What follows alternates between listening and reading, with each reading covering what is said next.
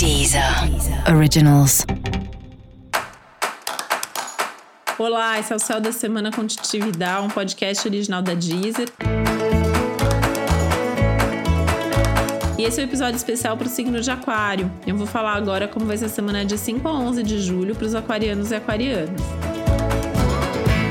tem que olhar para dentro, né? Tem que olhar muito para dentro, assim. Tem uma tônica super forte nas questões inconscientes. Eu prestaria até atenção extra nos sonhos, nos sinais, nas suas intuições, nas suas percepções, nos seus sentimentos, né?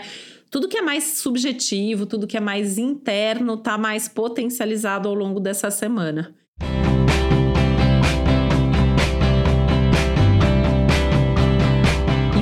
Nortear muito as suas decisões, as suas ações, as suas escolhas, né?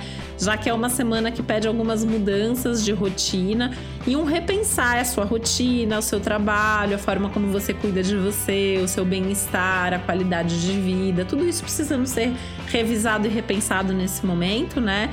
Isso inclui muito a sua saúde e o trabalho, e aí essas questões internas te ajudando muito nisso. Aspectos extremamente favoráveis ligados à vida amorosa, com algumas novidades podendo acontecer por aí. Então, pode ser um bom momento numa relação que você tem, pode ser um momento de conhecer gente interessante, né? Até um céu que favoreceria muito vida social, que a gente ainda não pode ter, mas de alguma maneira, nem que seja uma vida social virtual, o céu da semana está favorecendo.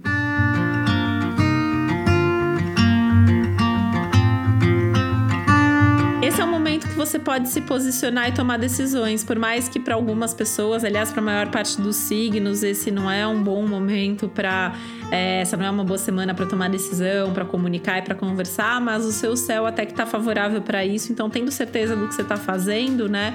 É um momento legal para conversar sim, esclarecer pontos, inclusive, tá? É, alinhar, né, expectativa, enfim, unir força, é um céu legal para isso.